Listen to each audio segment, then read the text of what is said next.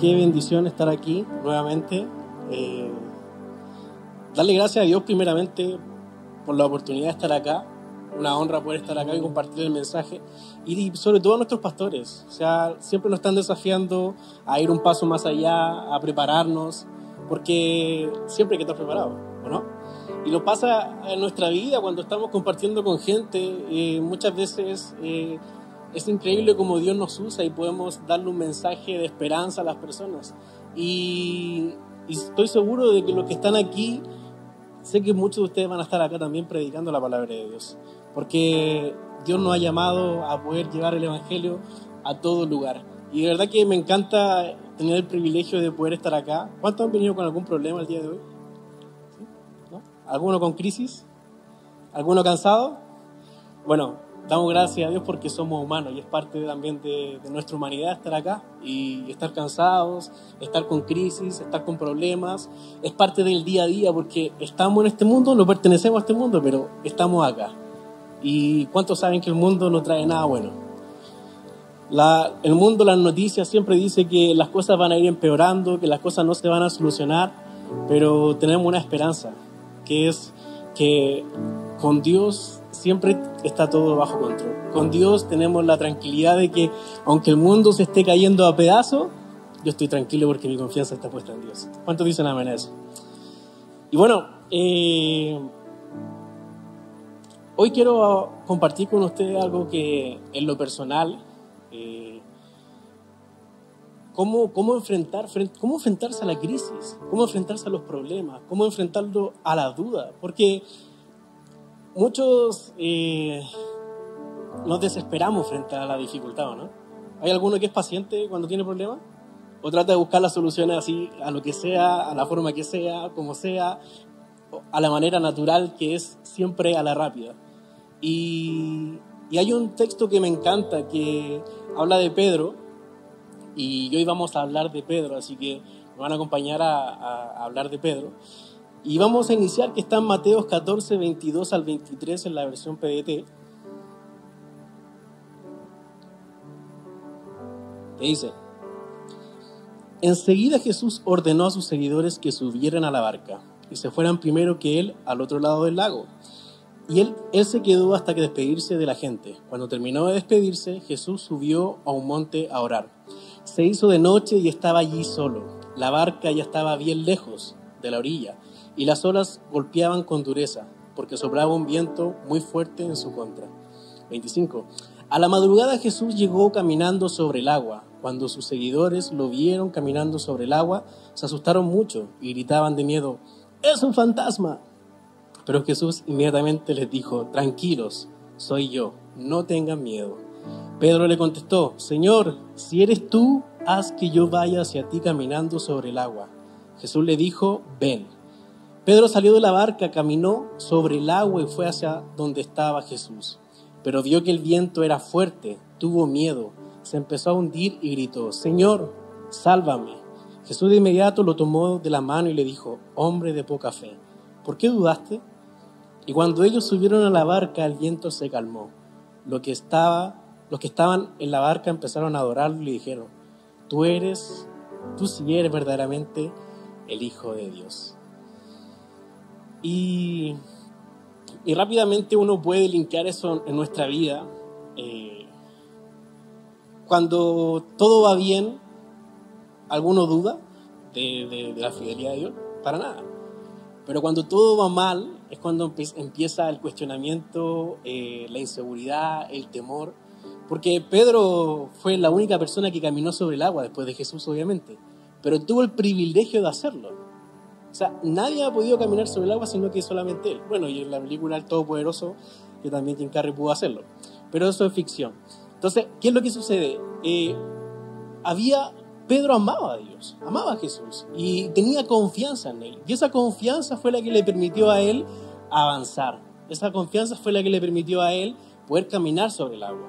Porque él estaba en la barca y me encanta porque ayer eh, en, en nuestro campus de Santiago Centro Pastor Rodrigo predicaba sobre la tormenta fallida y hablaba de que la barca era el lugar seguro porque donde estaba Jesús es un lugar seguro.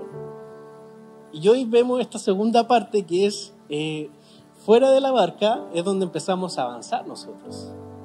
Entonces, el mensaje de, hoy se llama constante movimiento. Y, constante movimiento quizás lo podríamos linkear. ¿Cuántos han venido por primera vez hoy? Bienvenidas. Eh, ya el resto ya aquí es de casa. ¿Y, y alguno ha hecho Descubre y Disfruta? ¿Ya todos? ¿Sí? Bueno, y en Descubre y Disfruta hablamos de la cultura de nuestra casa. Y hablamos de que nuestra casa siempre está en movimiento. Y es porque, y, por qué lo linkeo con esto? Porque somos una casa que está siempre en movimiento porque siempre estamos haciendo actividades para poder hacer, para poder siempre estar eh, conectados espiritualmente. Los grupos pequeños, que nuestras actividades, nuestros eventos de fin de año, nuestro Summer Kit, nuestros encuentros de mujeres, de hombres, siempre estamos haciendo actividades para que nos podamos mantener conectados. ¿Y por qué le hablo de esto? Porque eh, muchas veces en nuestra vida espiritual eh, nos encontramos desconectados de la situación. Cuando hay un problema en nuestra vida, nos desconectamos de la fuente. Cuando hay problemas en nuestra vida, no nos acordamos mucho de Dios porque queremos buscar la solución en base a nuestras manos, a lo que podemos hacer. ¿Cómo ha pasado a mi Noah? Entonces, ¿por qué se lo digo? Porque yo en lo personal, hubo un año, 2016, 17 si no recuerdo, que yo estaba, estaba sirviendo en la iglesia y me encontraba sirviendo en un área en específico y, y me gustaba ser parte de todo lo que estaba sucediendo, correr la carrera de la fe. Pero sin embargo, dentro de esa, esa carrera de la fe, eh, me desconecté en un momento y ya no fue un momento de disfrute de lo que estaba haciendo, sino que estaba soportándolo. Estaba viviendo mi temporada de crisis donde empecé a cuestionarme y decir, ¿verdaderamente esto es de Dios? ¿Verdaderamente amo a Dios? O sea, ¿tengo que sentirme así de cansado? ¿Tengo que sentirme así de agobiado? Entonces, esto me trajo, me trajo a colación y pensaba, y yo decía, fue un momento donde dije, no quiero continuar. Pero sin embargo sabía lo que significaba continuar en esa carrera. Pedro, un hombre de fe, Pedro, un hombre que vivió por diferentes situaciones, lo vemos acá, eh, que pudo caminar sobre el agua, porque confió en lo que Jesús iba a hacer. Y, y adentrándonos un poco a eso, Pedro, a pesar de su fe, él sin embargo sintió temor. A pesar de su estabilidad o de su convicción de decir yo me siento firme, él sintió temor. Y al sentir temor, ¿qué es lo que le, sucedió a él? Dice que al momento que Jesús, eh, Pedro sintió temor y al momento Jesús extendiendo la mano, tomó la de él y dijo, hombre de poca fe, ¿por qué dudaste? Y, si pensamos un poco qué, conlleva la duda o, el concepto de duda, la duda tenemos desconfianza, incertidumbre, indecisión, vacilación, sospecha, recelo y temor son algunos sinónimos de duda. Entonces, explicándole esto, ¿alguno ha tenido duda? ¿Alguno ha sentido temor? Y, y no movernos es poner nuestra fe en un punto muerto. Porque la duda, ¿qué es lo que provoca? Provoca que, que tú te quedes en un punto muerto, donde no sabes qué hacer, donde no sabes a qué acudir, donde estás pensando cuál va a ser mi siguiente paso, o mi siguiente jugada, o cómo lo voy a hacer. Y sobre todo pasa cuando hay crisis financiera, ¿o no? Cuando hay crisis financiera, lo primero que pienso es, eh, ¿cómo lo hago? ¿De dónde lo saco? ¿Cómo lo pago? Y y eso es lo que Satanás quiere. Que tú quedes en un, punto, en un punto muerto, donde tú no tengas la capacidad de, mover, de moverte, no te sientas seguro de hacerlo, y ese punto muerto es lo que va a terminar hundiéndote en tu vida. ¿Se entiende, cierto? ¿Me siguen? Entonces, esto aplica, y, esto, tiene, esto tiene mucha relación, porque el enemigo nunca trabaja solo tiene una cadena de operación, pero el fin es el mismo. Busca la manera, pero el fin es el mismo, que es arruinarnos. Y más adelante vamos a ir viendo las historias que también no solamente le pasó a Pedro, sino que le han pasado a muchos héroes de la fe. Y uno piensa y dice, oye, si le pasó a él, yo estoy muy lejos de, de llegar a ese nivel. Entonces, la pregunta es, ¿por qué la duda es capaz de apartarnos del objetivo? ¿Por qué cuando dudamos nos estancamos? ¿Por qué cuando dudamos retrocedemos? ¿Por qué perdemos el foco? Y la respuesta es que se manifiesta después de un pensamiento en contra de una verdad establecida. Cuando tú conoces la verdad, inmediatamente viene la duda. Y en Marcos 16 lo clarifica, y, si me acompañan a leer, en Marcos 16, del 17 al 18, en la versión NTV dice, estas señales milagrosas acompañarán a los que le creen. Expulsarán demonios en mi nombre y hablarán nuevos idiomas. Podrán tomar serpientes en las manos sin que nada les pase. Y si beben algo venenoso, no les hará daño. Pondrán sus manos sobre los enfermos y ellos sanarán. Pero ¿cuál es el pensamiento contrario a eso? O sea, estamos hablando de que tenemos el favor, tenemos la gracia y el poder de Dios para hacer milagros, para sanar enfermos, para echar fuera demonios, para estar en nuestra posición. Pero ¿qué pasa cuando estamos frente a un enfermo y lloramos para que esa persona se sane? ¿Qué es lo primero que viene a tu mente? ¿Y sanará? Cuando oras por tus finanzas, por la billetera, ¿y se pagará? Cuando estás buscando un trabajo, ¿me contratarán? Siempre vamos con la predisposición de la duda. Siempre antes de caminar en convicción vamos con la disposición de decir, ¿y sucederá? porque hay una verdad detrás de ello que dice que lo que la planta de, mis pies pisare, santo es. Por lo tanto, donde yo vaya, sé que ahí voy con Dios. Y sé que tengo mi garantía de que me irá bien. Pero la duda es, ¿será posible? ¿Sucederá? Lo primero que hace la duda es poner cuestionamiento en nuestra vida. Y es como si estuviéramos colocándole un manto de inseguridad a Dios. Entonces, por eso cuando Jesús le dijo a Pedro, pero ¿por qué dudaste? Si tú has visto lo que yo he hecho, ¿por qué dudaste? Si tuviste que hice sacar peces, ¿por qué dudaste? Si viste los milagros que he hecho, ¿por qué dudaste? Si has visto tú la evidencia de Dios en tu vida, ¿por qué dudaste? Si has visto la evidencia en otras personas, ¿por qué dudas? Y, este mensaje lo quiero dividir en dos partes. Que primeramente dice el punto número uno, que dice, sal de la zona de confort. Y, y es loco pensar que si Pedro no hubiese confiado en Dios y salido de esa barca, nunca hubiese caminado sobre el agua.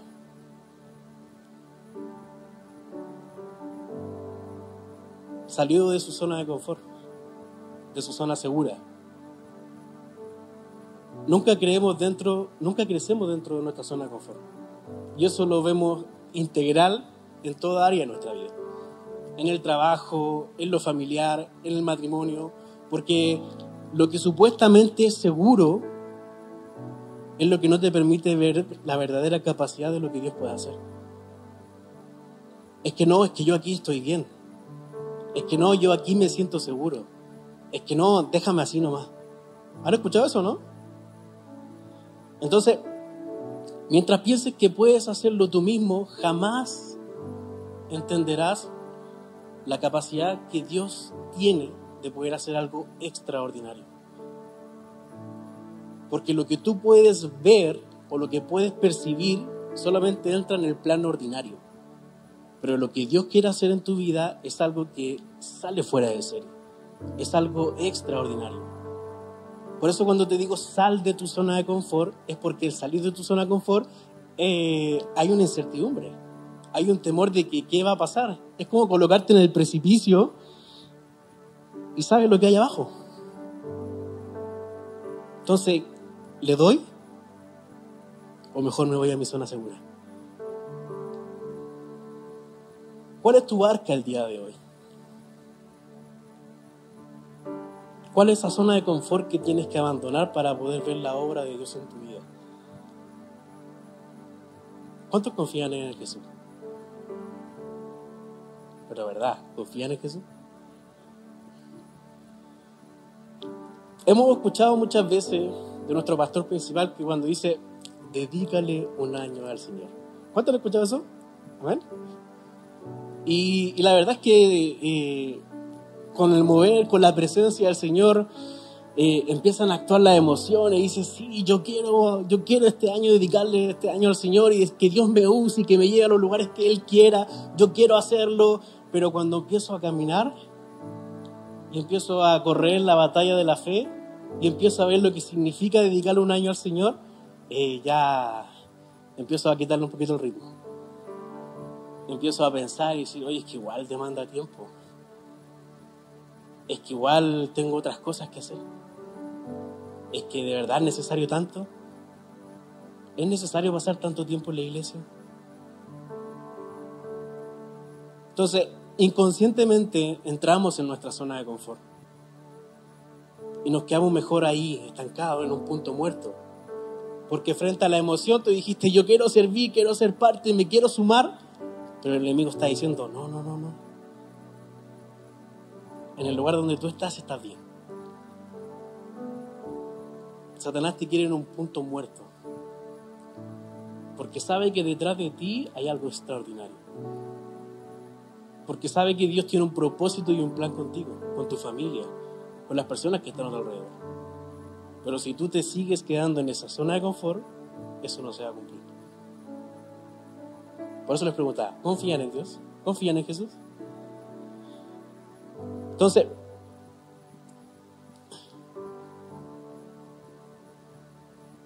la obediencia no está basada en la emoción, sino en la fe. La fe siempre es el elemento clave en la obediencia. Hay un milagro en tu vida que quiere desarrollarse, pero debes moverte. Hoy no estoy aquí para recordarte si, dijiste que sí querías darle un año al Señor. No, no estoy aquí para eso. Estoy para decirte que para que si quieres conseguir ver la gloria de Dios en tu vida, ver el propósito desarrollado en tu vida, tienes que moverte de esa zona de confort. Tienes que creer verdaderamente que Dios lo puede hacer. En cualquier área. Por eso la palabra cuando dice buscar el reino de Dios y su justicia y lo demás, Él lo añade, es porque es literal. Porque debo centrarme en lo que más soy débil, que es en buscar a Dios. Porque ser cristiano es fácil, permanecer es lo difícil. Permanecer frente a la prueba, permanecer frente a la dificultad. Porque muchos han dicho, oye, te veo súper bien. Y uno es como si supiera. Le debo a cada santo una vela. Pero la gente no ve eso. Y es porque hay una convicción en tu vida que es la paz que coloca a Dios. La seguridad de decir, aunque no sé cómo lo voy a hacer, sé que tú lo harás. Por eso la gente te ve tan bien de repente. Pero otras veces no tanto. Otras veces la gente percibe que no está bien. Y como punto número dos, ten una fe grande a pesar de lo que está delante de ti. Pedro se desafió a creer a pesar de haber estado pescando toda la noche. Y, aquí vamos a retroceder un poco en Lucas 5, del 4 al 8, en la versión PDT. Dice, cuando terminó de hablar, le dijo a Simón, Jesús le dijo, lleva la barca a aguas profundas y lance las redes para pescar. Simón le respondió, Maestro, Estuvimos trabajando toda la noche y no pescamos nada. Pero si tú lo dices, lanzaré las redes. Así lo hicieron y atraparon tantos peces que las redes se rompían. Entonces le hicieron señales a sus compañeros de la otra barca para que los ayudaran. Ellos fueron y llenaron tanto las dos barcas que casi se hundían. Al ver esto, Simón Pedro se arrodilló delante de Jesús y le dijo, Aléjate de mí, Señor porque soy un pecador. Aléjate de mí, Señor, porque soy un pecador.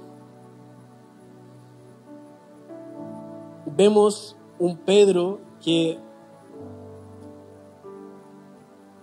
a pesar de estar cansado, a pesar de que quizás no ver nada, fue obediente. Y es que de eso se trata la fe. De que aunque yo no vea nada, sigo creyendo en Dios. De aunque hoy no vea la respuesta, sigo creyendo que va a pasar.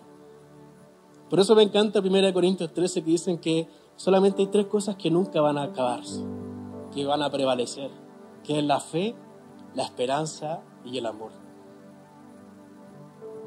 Porque cuando yo obedezco lo hago porque amo a una persona, porque amo verdaderamente a Dios. Yo no, soy, yo no le obedezco a Dios porque es una obligación, porque sé que hay una consecuencia, sino que porque verdaderamente amo a Dios. Y mi esperanza tiene que ser que Dios va conmigo y que Él cumplirá. En el tiempo de Él, pero cumplirá. Y en Primera de Reyes, y para que lo puedan anotar lo que están anotando ahí, en Primera de Reyes hablamos de Elías.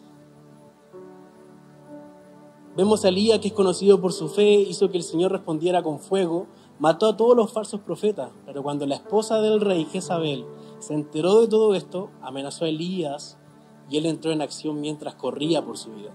Se sentó bajo un arbusto luchando con su fe y rezando para morir. El Señor respondió con compasión alimentándolo corrigiéndolo con gracia y dándole un nuevo propósito antes de que lo llevaran al cielo en un carro de fuego. En resumen de lo que sucedió con, con Elías. Elías, un hombre que tenía una relación directa con Dios, que hablaba con Dios y Dios le respondía hacia el instante. Pero que sin embargo también se encontraba cansado cuando tuvo que luchar contra los profetas de Baal. Y cuando el enemigo vio que no se la pudo ganar, lo trató de amedrentar, intimidar a través de persecución. Y él también sintió temor. Él también sintió duda y se fue a esconder un árbol. Ahí en su crisis de fe, diciendo, Señor, pero si yo he hecho todo lo que tú me dices, si yo he estado aquí, te he servido, he sembrado, pero ¿por qué a mí? Mejor quiero morir. Sin embargo, ¿qué es lo que hizo Dios? Lo alimentó, lo abrazó y le proveyó una salida.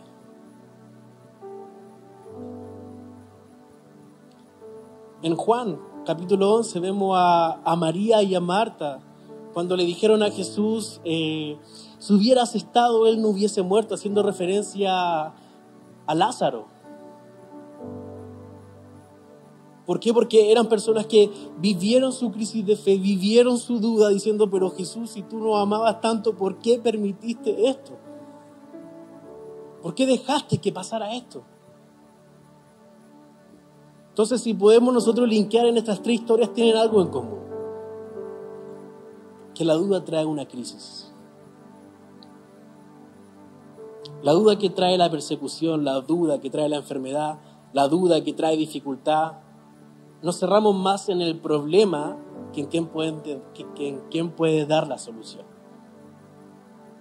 Dios tiene el control de todo en nuestra vida. Escrito está. Todo lo que tú ibas a pasar, escrito ya estaba. Que tú ibas a dudar, que tú ibas a pecar, eso escrito ya estaba. Por eso es, vengo a recordarte que tienes que salir de esa zona de confort, porque escrito está de que Dios te va a sacar de ese lugar. Si tienes un problema, tienes una dificultad, tienes una crisis, Dios te va a sacar de ese lugar. Pero es necesario que nos aferremos y confiemos de que Él lo hará. Aún en mi crisis, aún en mi desesperación, sé que Él lo hará. Y, y este es un tiempo para que tú determines y comiences a caminar sobre los propósitos que Dios tiene para tu vida y no a lo que el problema, la dificultad y la situación en este día te quiere estancar. Sal de tu zona de confort, ten fe de lo que Dios puede hacer, te va a permitir avanzar en convicción. Al inicio les decía muchas veces la crisis nos desconecta, nos saca de la fuente. Hoy es un buen día para volver a conectarse. Hoy es un buen día para decirle que no a la duda. Hoy es un buen día para decir yo creo lo que Dios va a hacer en mi vida.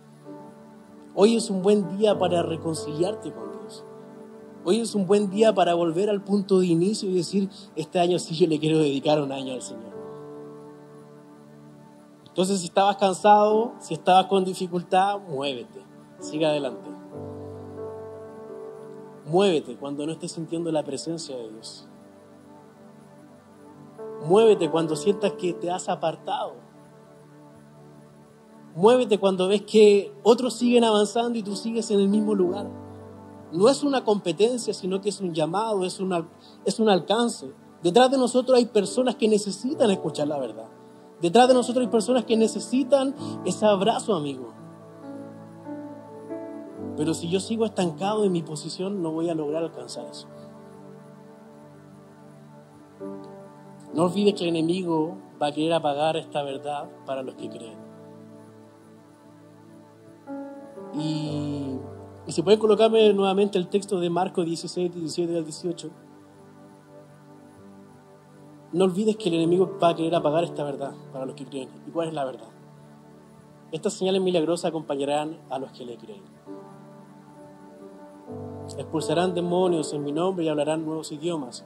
Podrán tomar serpientes en las manos sin que nada les pase. Y si beben algo venenoso no les hará daño. Podrán sus manos sobre los enfermos y ellos sanarán. Dios ha puesto poder en tus manos. Ha puesto autoridad en tus manos ha puesto convicción en tus manos, ha puesto libertad en tus manos. ¿Por qué sigues estancado? ¿Por qué sigues en esa zona de confort? ¿Por qué no quieres salir de la barca? Hoy Jesús te está diciendo, ven, camina, acércate, no tengas miedo. Puedes caminar sobre el agua, puedes caminar sobre el problema, puedes caminar sobre la aflicción Puedes caminar sobre la crisis. Puedes caminar sobre la deuda, sobre tus problemas de finanzas. Yo voy a proveer una salida. Yo te llevaré al otro lado. Pero tienes que salir de tu zona de confort. Sal de esas zonas de seguridad que el mundo te ha dicho que esa es tu zona de seguridad. El mundo te dice, endeudate para pagar. Cuando Dios tiene otra salida. Dios cumple su palabra, Dios cumple su promesa. Y hoy Dios quiere cumplir su propósito en nuestra vida. Hoy Dios quiere que volvamos a nuestra fuente, que volvamos a conectarnos. ¿Cómo se fue Elías? En un carro de fuego. ¿Cuántos quisieran irse en un carro de fuego? Wow. Así que ahí en tu lugar, quiero que puedas cerrar los ojos un momento.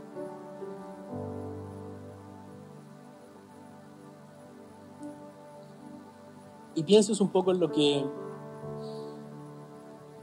en el problema que estás teniendo hoy en día, en la crisis que estás pasando, en la, en la duda que tienes. Si has llegado a este lugar, también Dios lo tenía escrito. De que iba a suceder esto, de que iba a traer un mensaje, que iba a hablar a tu vida.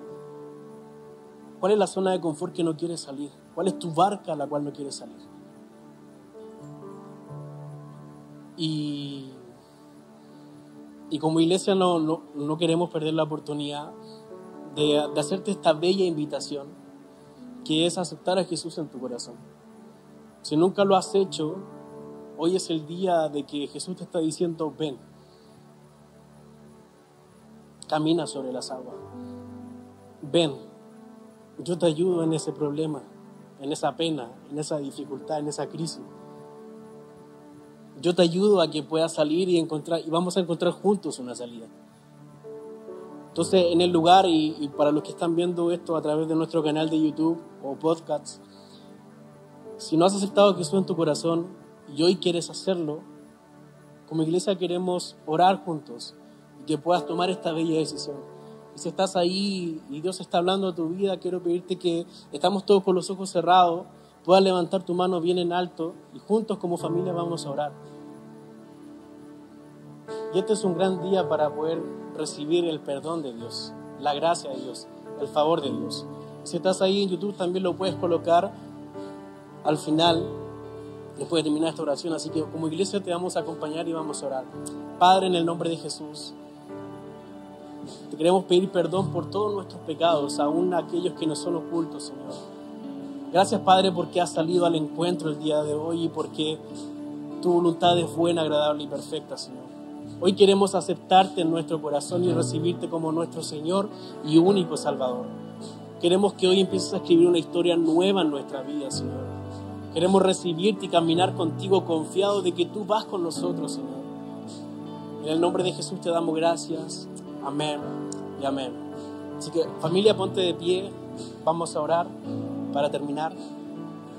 Quiero que levantes tu mano como un acto de fe. Padre, en el nombre de Jesús, aquí como familia, Señor, estamos orando y agradeciendo porque has hablado a nuestra vida el día de hoy para que podamos salir de esa zona de confort. Queremos servirte porque sabemos que detrás del servicio hay un gran propósito, hay un gran llamado. Hay gente que necesita escuchar esta verdad, hay gente que necesita de, de nosotros. En el nombre de Jesús, úsanos, Señor, como un puente para alcanzar a muchos más, Señor. Permite que hoy podamos restablecer nuestra relación contigo, que volvamos a conectarnos a la fuente, que constantemente nos encontremos en movimiento para ir alcanzando lo mayor que tú tienes para nuestra vida. Queremos salir de lo ordinario para entrar a lo extraordinario, Señor. Hoy queremos recibirte en nuestro corazón, abrazarnos de ti, volver a la fuente y disfrutar de tu presencia, disfrutar de la batalla de la fe, disfrutar del camino que es estar contigo, de la confianza, de la seguridad, de la paz y el gozo que solo tú puedes proveer. En el nombre de Jesús, Señor, te recibimos, te abrazamos, volvemos a conectarnos contigo, Padre, en el nombre de Jesús. Amén. Amén. Así que dar un fuerte aplauso a Dios.